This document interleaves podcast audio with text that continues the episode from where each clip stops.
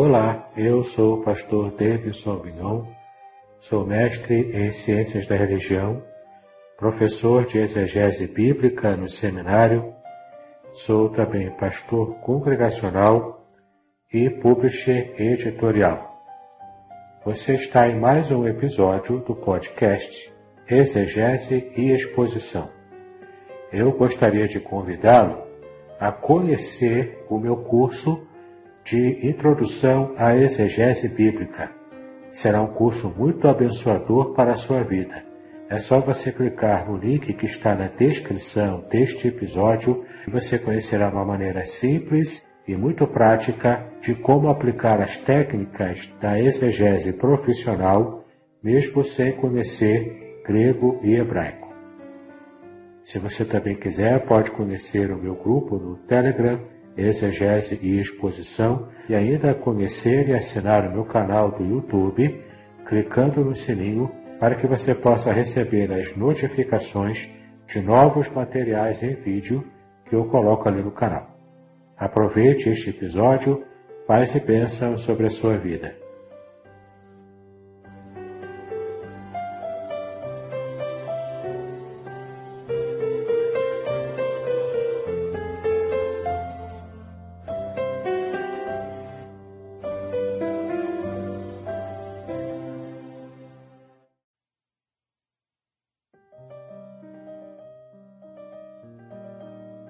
Muito bem, queremos é, convidar a igreja a abrir a palavra de Deus no texto de Gênesis. Gênesis é o primeiro livro da Bíblia. Livro de Gênesis, capítulo 6. Gênesis, capítulo 6. Nós leremos do primeiro versículo até o versículo 12. Gênesis capítulo 6, de 1 a 12.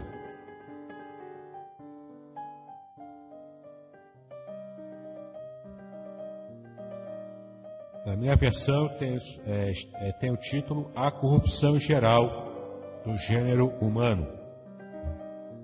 Gênesis capítulo 6, de 1 a 12.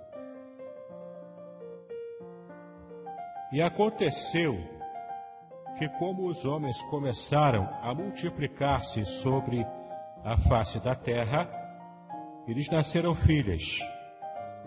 Viram os filhos de Deus que as filhas dos homens eram formosas e tomaram para si mulheres de todas as que escolheram.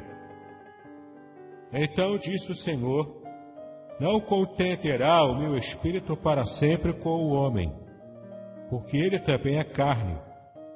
Porém, os seus dias serão cento e vinte anos. Havia naquele dias, naqueles dias gigantes na terra, e também depois, quando os filhos de Deus entraram às filhas dos homens, e delas geraram filhos. Estes eram os valentes que houve na antiguidade, os homens de fama. E viu o Senhor que a maldade do homem se multiplicara sobre a terra, e que toda a imaginação dos pensamentos de seu coração era só amar continuamente.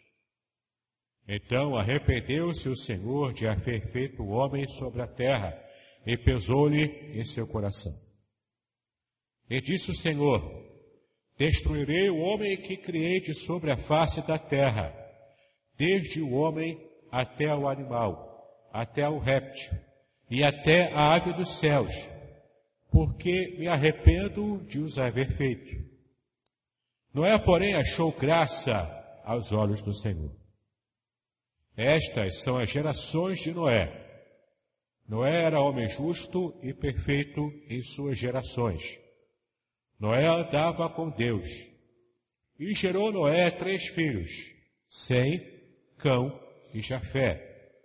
A terra, porém, estava corrompida diante da face de Deus, e encheu-se a terra de violência. E viu Deus a terra, e eis que estava corrompida, porque toda a carne havia corrompido o seu caminho sobre a terra. Deus nos abençoe, queridos, com a leitura que fizemos da Sua palavra.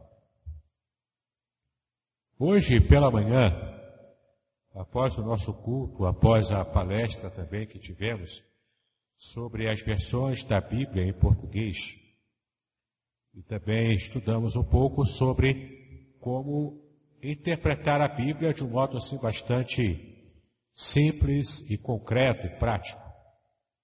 Mas após as atividades da manhã, o culto da manhã, eu estive voltando para casa juntamente com a minha esposa Márcia e fomos à igreja de Sete Pontes para estar pegando a minha sogra e voltando para nossa casa para o nosso almoço. Mas quando fomos é, chegando ali perto da, de Venda da Cruz, daquela área de Venda da Cruz ali, Sete Pontes, tivemos uma, uma notícia que estatalou os nossos pensamentos, nosso coração.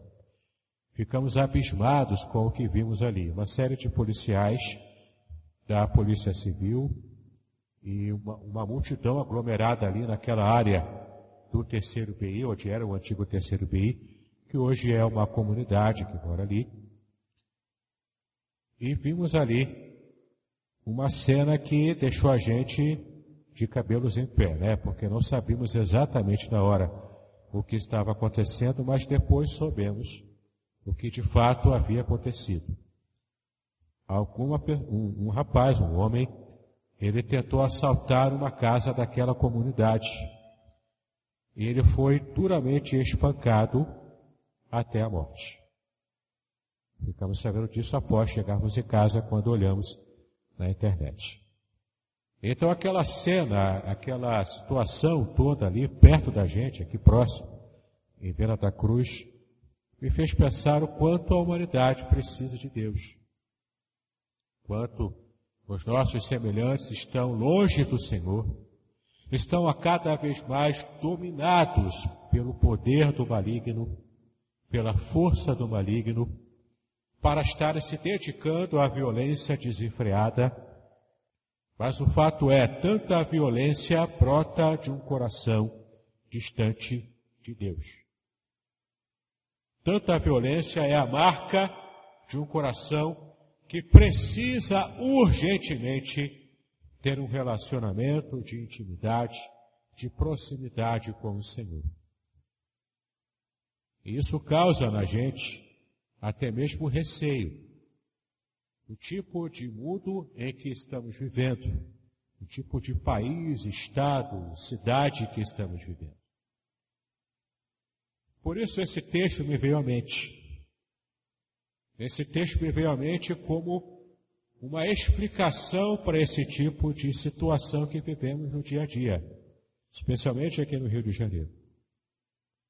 Se formos circular por entre as pessoas que moram ao nosso redor, os nossos vizinhos, e perguntarmos como anda a sua sensação de segurança em nosso estado, se não todos, pelo menos a maioria dirá que é uma sensação de insegurança. E é generalizado. Na quarta-feira passada, tivemos nessa praça aqui, poucas horas antes do nosso culto acontecer aqui, às 19 horas, onde pessoas que eram torcedores, ou do Flamengo ou do Vasco, por causa do jogo, marcaram antecipadamente um confronto, inclusive, com direito a bombas caseiras. Foi um confronto marcado previamente. Mais uma vez, perto da gente.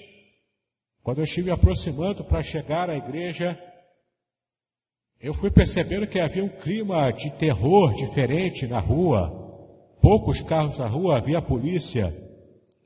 E os poucos pedestres que ainda estavam andando aqui nas cercanias da igreja estavam com aquele olhar de desamparo, aquele olhar de medo.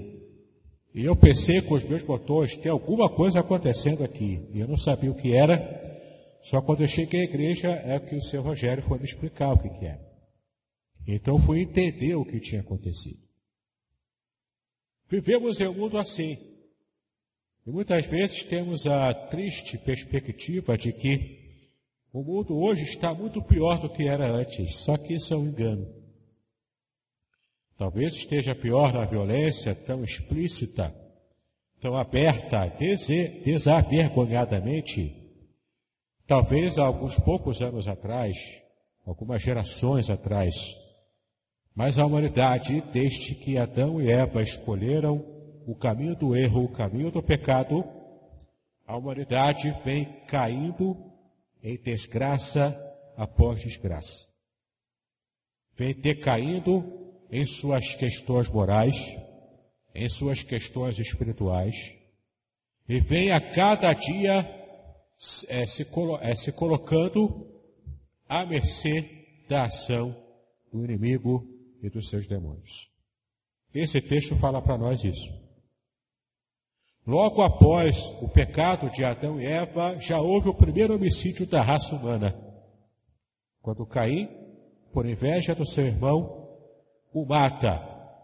E pela primeira vez na história humana, temos um sangue humano derramado. É a primeira morte registrada na Bíblia. Desde então, a humanidade foi piorando a cada dia. A humanidade foi avançando em violência, em maldade, em crueldade. A humanidade foi se entregando cada vez mais à sua condição de, é, à sua condição pecaminosa. Ela foi cada vez mais se, se, se tornando animal. A tal ponto que Deus olha para a humanidade, diz o texto, ele olha para a própria humanidade e ele segue com o pensamento contrário daquele pensamento inicial de quando ele havia acabado de criar o ser humano.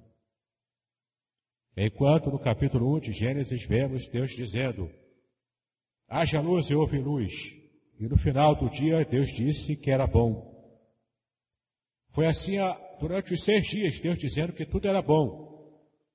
Deus produzindo a criação e ao final de cada etapa, ele fazendo aquela análise sobre o que ele havia criado e chegava à conclusão após cada dia, eis que tudo é bom. E no sexto dia, no final do sexto dia, já se preparando para terminar a obra, ele cria o ser humano, coloca sobre a terra, e quando ele termina tudo na sua avaliação final, antes de, de entrar para a cessação do trabalho no sábado, ele então coloca na sua própria avaliação dizendo: Eis que tudo é muito bom. Porque ele havia colocado a cereja do bolo de toda a criação, que era o ser humano. Então Deus percebeu, a humanidade é coisa boa, isso é bom, isso me agrada. A humanidade me faz feliz. Só que entra o pecado na história e faz a massa do bolo desandar. E então a humanidade vai se degradando a cada momento, até chegar o capítulo 6, onde lemos, e embora Deus não fale isso com todas as letras, mas é como ele estivesse dizendo: tudo era muito bom, mas agora tudo se tornou muito mal. A humanidade, que era a coroa da minha criação, está cada vez mais se diluindo, se desfazendo dos seus próprios pecados, chafurdando na lama podre do pecado. E o texto vai dizendo aqui algumas passagens até enigmáticas.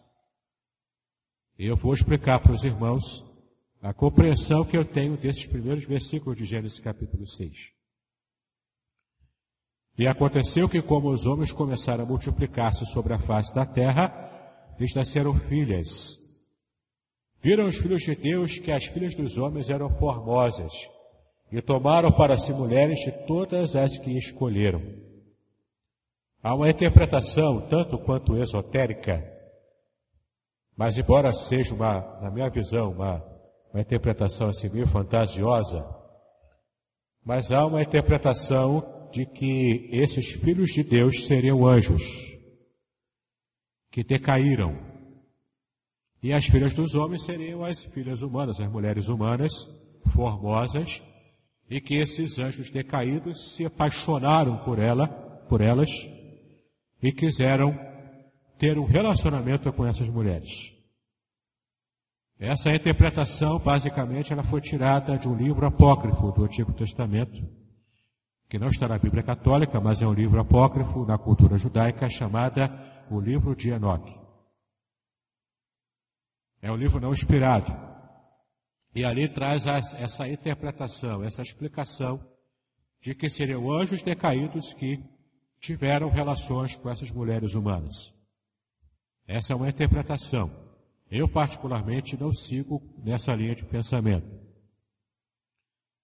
A próxima interpretação, que é a que eu acho mais adequada, os irmãos podem concordar ou não comigo, é de que os filhos de Deus aqui é, fazem referência à descendência de Sete. Vemos ali descrita a descendência de Sete. E Noé, como nós lemos aqui no texto, é um descendente de Sete. Que seria uma linhagem de pessoas que tinham a tradição de servir a Deus com fidelidade, com o temor do Senhor, apesar de todas as nações ao redor estarem se dedicando à maldade. Apesar de todos os vizinhos estarem se dedicando à crueldade, à maldade, à impiedade, havia uma descendência que estava até certo ponto se mantendo pura. Dessa linhagem veio Noé. Mas o que acontece? Chega a um certo ponto em que a maldade atinge até mesmo essa linhagem de Sete. E até mesmo a linhagem de Sete, antes pura, se torna corrompida ao se misturar com casamentos com mulheres de outras nações, mulheres pagãs, mulheres que já estavam se dedicando, através da sua cultura, dos seus povos, a inclusive a idolatria, e portanto se afastavam de Deus. De modo que mesmo a descendência de Sete, que se mantinha pura, já estava corrompida e apenas permaneceu um representante da linhagem de Sete, Noé, que fez a diferença. E já vamos falar um pouco mais sobre ele mais à frente. Particularmente, essa é uma, é uma interpretação, uma explicação que eu acho mais adequada e o próprio contexto da passagem nos deixa entender isso. Mas então você percebe que esses filhos de Deus se misturaram com essas filhas dos homens. E no versículo 13, então, disse o Senhor, não contenderá o meu espírito para sempre com o homem, porque ele também é carne. Porém, os seus dias serão cento e vinte anos. E aqui Deus já está decretando o quanto ele estava com dissabores sobre esta humanidade que antes era tudo bom mas agora se tornou tudo mal. No versículo 4 fala sobre os gigantes que haviam na terra. E depois também, quando os filhos de Deus entraram às filhas dos homens, e delas geraram filhos. Estes eram os valentes que houve na antiguidade, os homens de fama. A palavra hebraica que aparece aqui para gigantes é nefilins. Nefilins literalmente significa os decaídos, os caídos. Literalmente, portanto, não se refere a gigantes, talvez você imagine, de dois, três metros de altura, o tamanho de um prédio, como nos contos de João e o pé de feijão. Muito provavelmente aqui não seja um gigante literalmente, mas seja um grupo de homens violentos e famosos por essa violência, que eram talvez parrudos e grandes, mas que estavam varrendo os povos e as pessoas com os seus atos de violência. E à medida que as pessoas iam convivendo nesse mundo violento, Elas iam se acostumando a isso. Elas iam aprendendo a conviver nesse mundo de violência. E essa violência ia se espalhando no coração e na mente, nos sonhos, nos desejos de todas as pessoas. Deus olhava para tudo aquilo, não, nada disso aqui é bom. Versículo 5: Viu o Senhor que a maldade do homem se multiplicara sobre a terra, tanto quanto se multiplicava as, se multiplicavam as pessoas sobre a face da terra, se multiplicava também a maldade. E toda a imaginação dos seus pensamentos, dos pensamentos do seu coração era só má continuamente. Ou seja, as pessoas se multiplicavam, a maldade se multiplicava junto, e toda, completamente toda, não havia nenhum tipo de imaginação no pensamento dessas pessoas que tivesse um resquício de coisa boa. Algo que lembrasse a Deus do seu projeto inicial ao dizer que tudo era muito bom.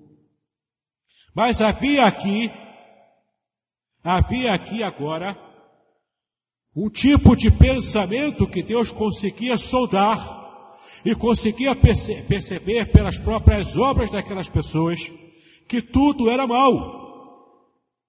Era só malignidade, era só violência, era só coisa ruim. Toda a imaginação dos seus pensamentos, do seu coração, era apenas má. Continuamente, permanentemente. Isso quer dizer que não havia um segundo sequer do dia dessas pessoas que elas tivessem apenas um lampejo de pensamento que fosse bom. Era tudo ruim, perpetuamente. Então, versículo 6, então arrependeu-se o Senhor de haver feito o homem sobre a terra e pesou-lhe em seu coração. Esse versículo 6 tem uma expressão emblemática, mais uma expressão emblemática na Bíblia. E arrependeu-se o Senhor. E você vai se lembrar daquela passagem de 1 Samuel, em que o profeta disse, o profeta Samuel disse que Deus não é homem para que minta, e nem filho do homem para que se arrependa. Ué, mas se Deus não se arrepende, como é que aqui diz que o Senhor se arrependeu? Não está batendo. Alguma coisa errada não está certa. Se arrependeu ou não se arrependeu? Sim, o texto bíblico diz que Deus se arrependeu. Não no sentido em que o homem se arrepende. O homem se arrepende quando ele faz uma burrada muito grande. Ele dá um passo em falso. Ele sente a burrada que ele fez.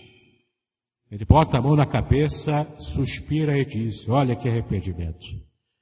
Se eu soubesse que teria esse tipo de situação, esse tipo de consequência, eu não teria feito aquilo.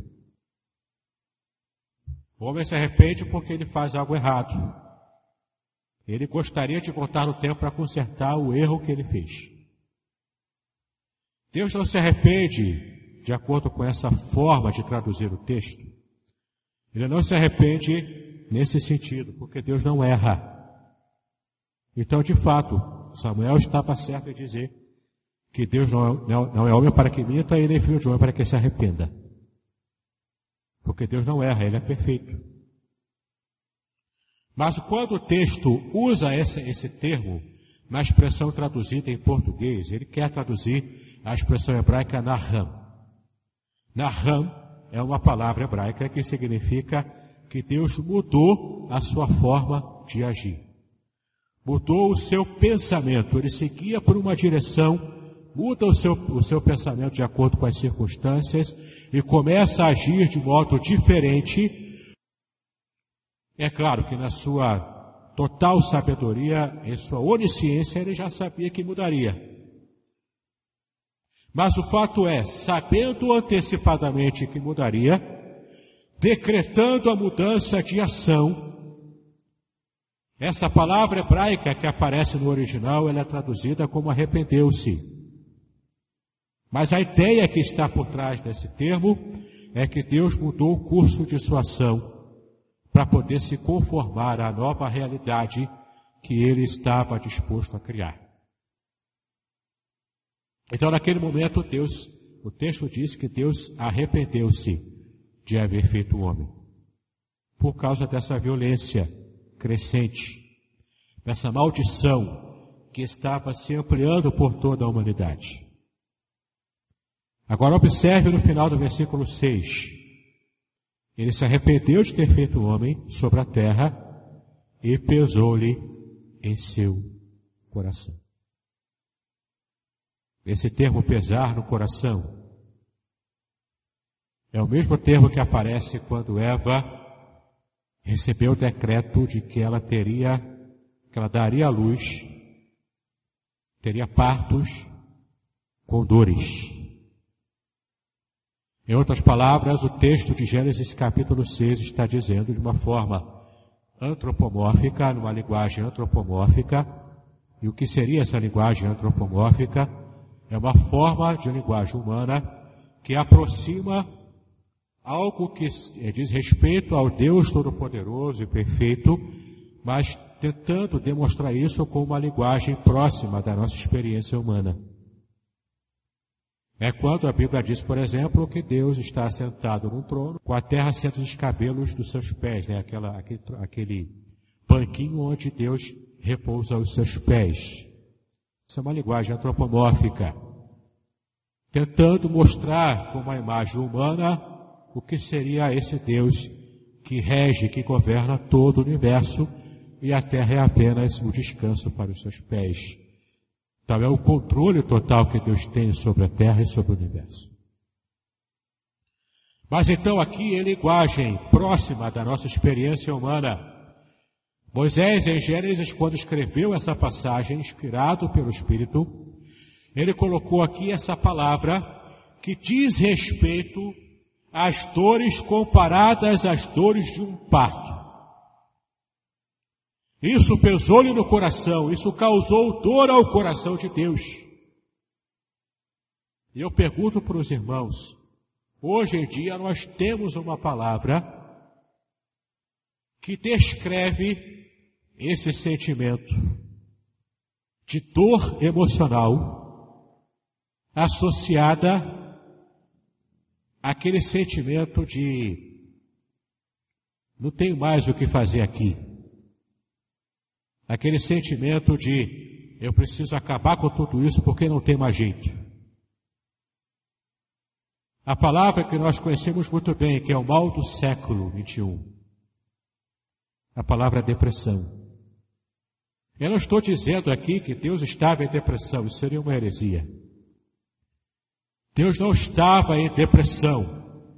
Mas essa é uma forma humana, assim como o texto diz que Deus se arrependeu também podemos dizer que Deus experimentou um tipo de dor emocional, porque Deus tem emoções, que é próxima da experiência que nós temos, nós pecadores, falhos como somos.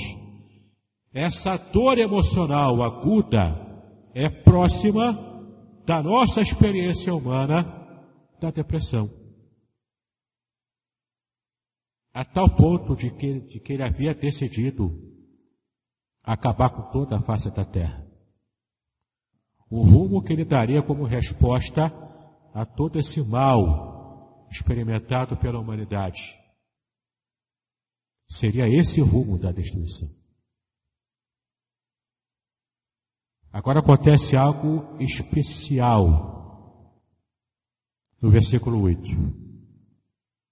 E a partir do versículo 8 eu quero demonstrar para os irmãos uma revelação especial que Deus dá sobre o caráter do nosso Deus. Noé, porém, achou graça aos olhos do Senhor. Noé, porém, achou graça aos olhos do Senhor. Esse advérbio, porém, significa o contraste, o contrário.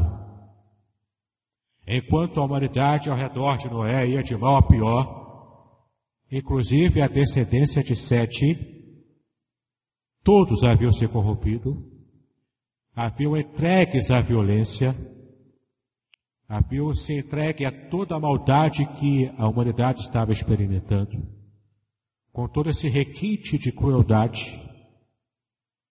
Noé foi o único homem da face da terra naquela geração. Foi o único homem que o texto bíblico diz que achou graça diante do Senhor. E temos aqui, queridos, temos aqui um jogo de palavras que acontece na língua hebraica que a gente não consegue perceber em língua portuguesa. Eu quero falar sobre esse jogo de palavras porque ele traz a demonstração do que de fato Deus estava fazendo quando ele decide mudar a sua decisão de destruir toda a humanidade. Como eu havia dito, a palavra arrepender-se em hebraico é naham,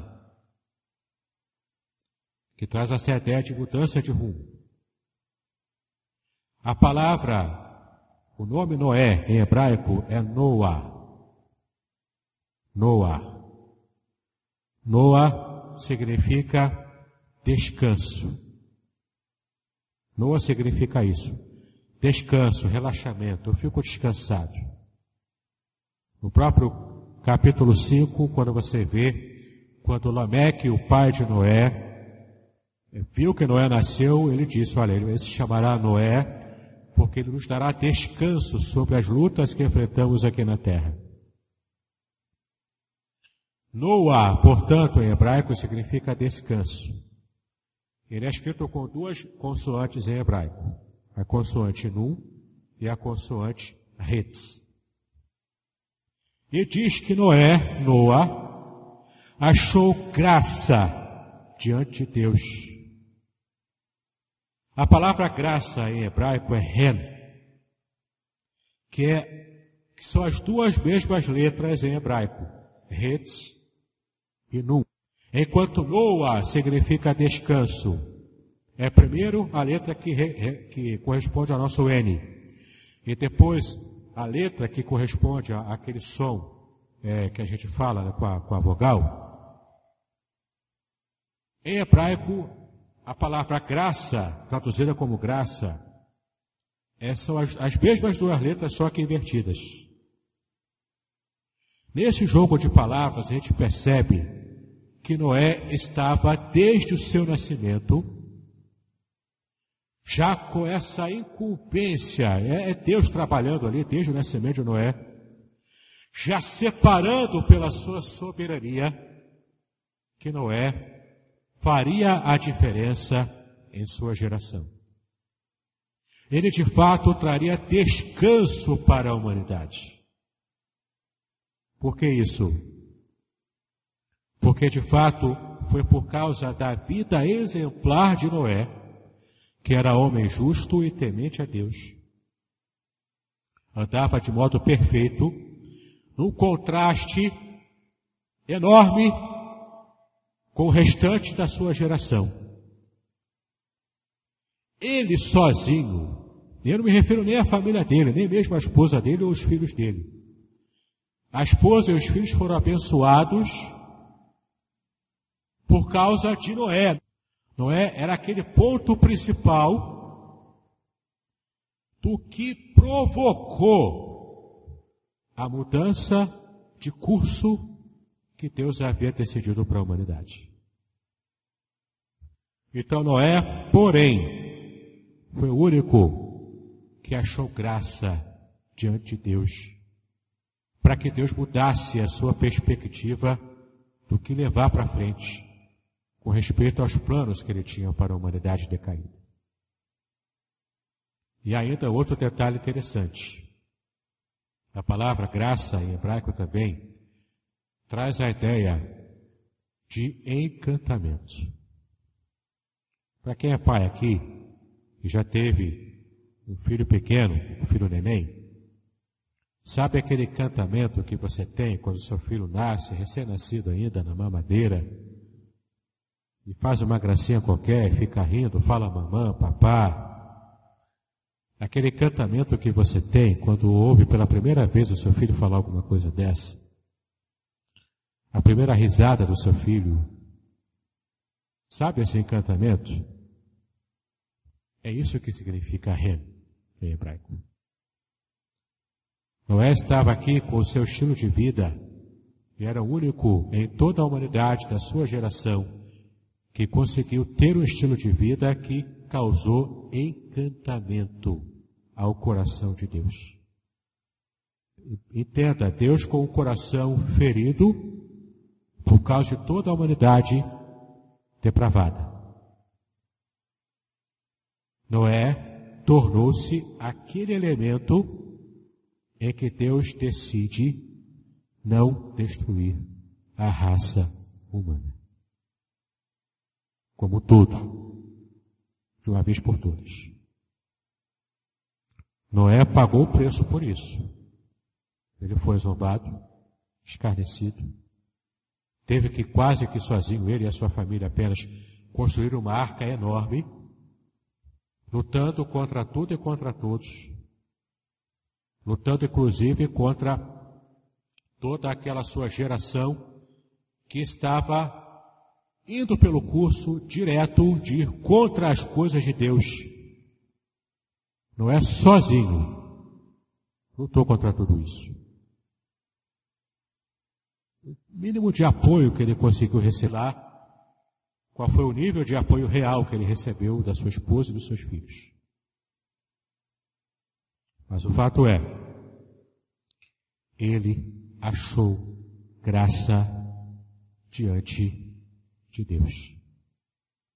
O estilo de vida de Noé encantou o coração de Deus. Versículo 9 fala sobre as gerações de Noé. Diz que ele era homem justo, perfeito em suas gerações, porque ele andava com Deus. Então, diante de tudo isso, a gente percebe uma coisa muito importante. O que, que a gente percebe dessa fascinação que Noé provocou no coração de Deus? Esse fascínio que ele provocou devido ao seu estilo de vida justo e fiel ao coração de Deus. Nós podemos tirar como lição é que nós, como membros do corpo de Cristo, devemos também seguir o exemplo, que é o nosso maior exemplo, do outro homem que era superior a Noé, que de fato, pelo seu estilo de vida que agradava ainda mais o coração do Pai, porque no seu próprio batismo, no batismo de Jesus, o Espírito Santo desce sobre Cristo na forma de uma pomba, e há uma voz do Pai que se eleva do céu naquele momento e diz: Eis o meu filho amado em quem eu me comprazo. Ele me traz felicidade. Ele me provoca rem. Ele me provoca esse desejo de querer abençoar o povo. Porque ele tem um estilo de vida que me agrada, que muito me agrada. Em Cristo Jesus, nós alcançamos essa vida que de volta nos leva a agradar a Deus. Não é antes de Cristo, ele teve que experimentar isso a duras penas. Ele foi o homem que mudou a sorte de toda aquela geração. E nós fomos abençoados hoje pelo justo Noé. Nós só estamos vivos porque Noé fez a diferença na sua geração. E Cristo fez a diferença para nos dar a vida espiritual. Cristo sozinho, pagando um preço ainda maior do que o preço que Noé pagou. Para que eu hoje, povo gentio, que não pertenço ao povo judeu, que foi o povo escolhido durante, durante muitos anos da história da humanidade, eu que sou parte do povo gentil também fui enxertado e hoje faço parte do povo de Deus, ainda que de uma outra linhagem. Mas hoje eu posso dizer, eu fui salvo pela graça em Cristo Jesus. Deus olha para mim e vê sobre a minha vida o sangue de Cristo que me cobre. E o sangue de Cristo que me cobre provoca sentimentos de amor. Sentimento de amor eterno, porque eu percebo o quanto a minha vida precisa ainda melhorar em, muitos, em muitas ocasiões, em muitas situações, mas eu percebo o que Cristo conquistou na cruz, trazendo a graça de Deus no mundo caótico e violento como ainda vivemos. Só não está pior porque a igreja ainda está aqui. Só não está pior porque o Espírito Santo ainda está se movendo entre a igreja nesse mundo violento, caótico, terrível. Ainda não está pior do que era na época do dilúvio. Mas nesse mundo terrível, nós podemos confiar na graça do nosso Deus. Assim como o justo Noé usando ou, ou sendo agraciado pelos méritos do justo Jesus, o homem perfeito que pisou aqui na terra, eu posso colher os frutos da graça de Deus na minha própria vida. Eu quero perguntar a você, talvez você que ainda não conheça o Senhor Jesus como seu Salvador. Eu posso dizer para você com segurança, sozinho o preço a pagar pela justiça que agrada ao coração de Deus é impossível ao ser humano conseguir pagar. Noé conseguiu fazer, Noé conseguiu fazer um contraste muito grande na sua geração. E isso propiciou que o coração de Deus fosse favorável a ele e a sua família. Mas eu digo para você que hoje em dia, especialmente, se você conseguir sondar honestamente o seu próprio coração, você há de concordar comigo de que o ser humano, com muita dificuldade, consegue reconhecer o agir de Deus sobre a sua vida. É como certa vez disse Martinho Lutero, o grande reformador. Ele disse: é muito difícil um homem crer que Deus seja gracioso com ele. O coração humano não consegue conceber isso. Isso é uma realidade. Nós sequer conseguimos imaginar o que Cristo realmente enfrentou na cruz do Calvário, com uma vida justa e perfeita, para propiciar a nós a salvação das nossas almas. Se você ainda não conhece o Senhor Jesus, como seu salvador pessoal, você hoje pode mudar a sua sorte. Você hoje pode estar recebendo Cristo como seu Senhor e Salvador. E nessa ação de salvação de Cristo sobre a sua vida, você vai deixar de ser contado como aqueles que zombam das coisas de Deus, como aqueles que preferem andar os caminhos distantes do Senhor, para estar agora se aproximando de Deus, recebendo a graça do Senhor sobre a sua vida pelos méritos de Cristo na cruz do Calvário. Essa pode ser a decisão mais importante da sua vida. A partir de agora, se você tomar essa decisão, isso vai mexer com todo o seu futuro. Isso faz, vai fazer com que Deus possa trabalhar na sua vida a tal ponto que Ele olhe para você e fique encantado, porque você hoje está coberto pelo sangue do Senhor Jesus Cristo. Você deseja ter essa experiência, Não deixe passar dessa noite. Você pode, em nome de Jesus, agora, tomar esta decisão. Em geral, as igrejas costumam convidar as pessoas que tomam a decisão por Cristo para levantarem mãos, para se colocarem aqui à frente. Você pode ficar tranquilo, eu não vou pedir para você fazer isso. Para que você tenha uma experiência de salvação em Cristo Jesus. Em nome de Jesus, não saia deste culto sem antes falar comigo, sem antes falar com algum irmão que você tenha talvez mais afinidade aqui da igreja, que é membro da igreja, para que você esteja se firmando em nome de Jesus nos caminhos que agradam o coração de Deus. Essa pode ser a noite em que você encontrará a salvação da sua alma. E você, meu irmão, minha irmã, você que já conhece o Senhor Jesus Cristo, que já anda nos caminhos de Deus há alguns anos,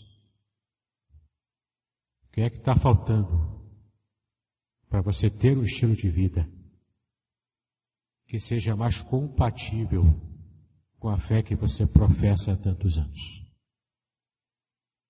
Quais são os elementos do seu dia a dia que precisam ser reajustados para que você volte a ter uma vida de santidade?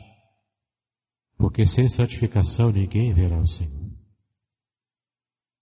Quais são os elementos, as atitudes, os pensamentos lá no íntimo do seu coração que precisa ser moldado pelo Senhor, para que você de fato possa voltar a andar nos caminhos que o Senhor separou para você, de modo completo, sem titubear, sem estar manquejando, mas andar de forma firme na presença do Senhor.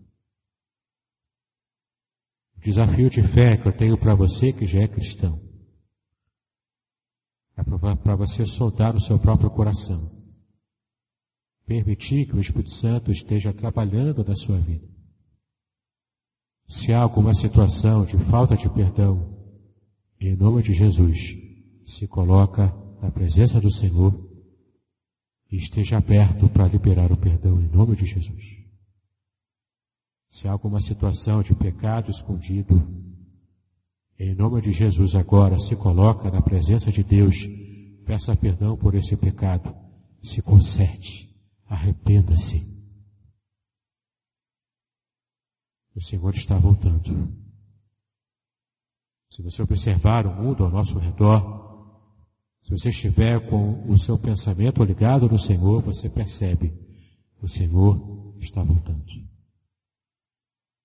Nós estamos vivendo, talvez, muito provavelmente, as últimas eras da humanidade, como nós a conhecemos nesse mundo.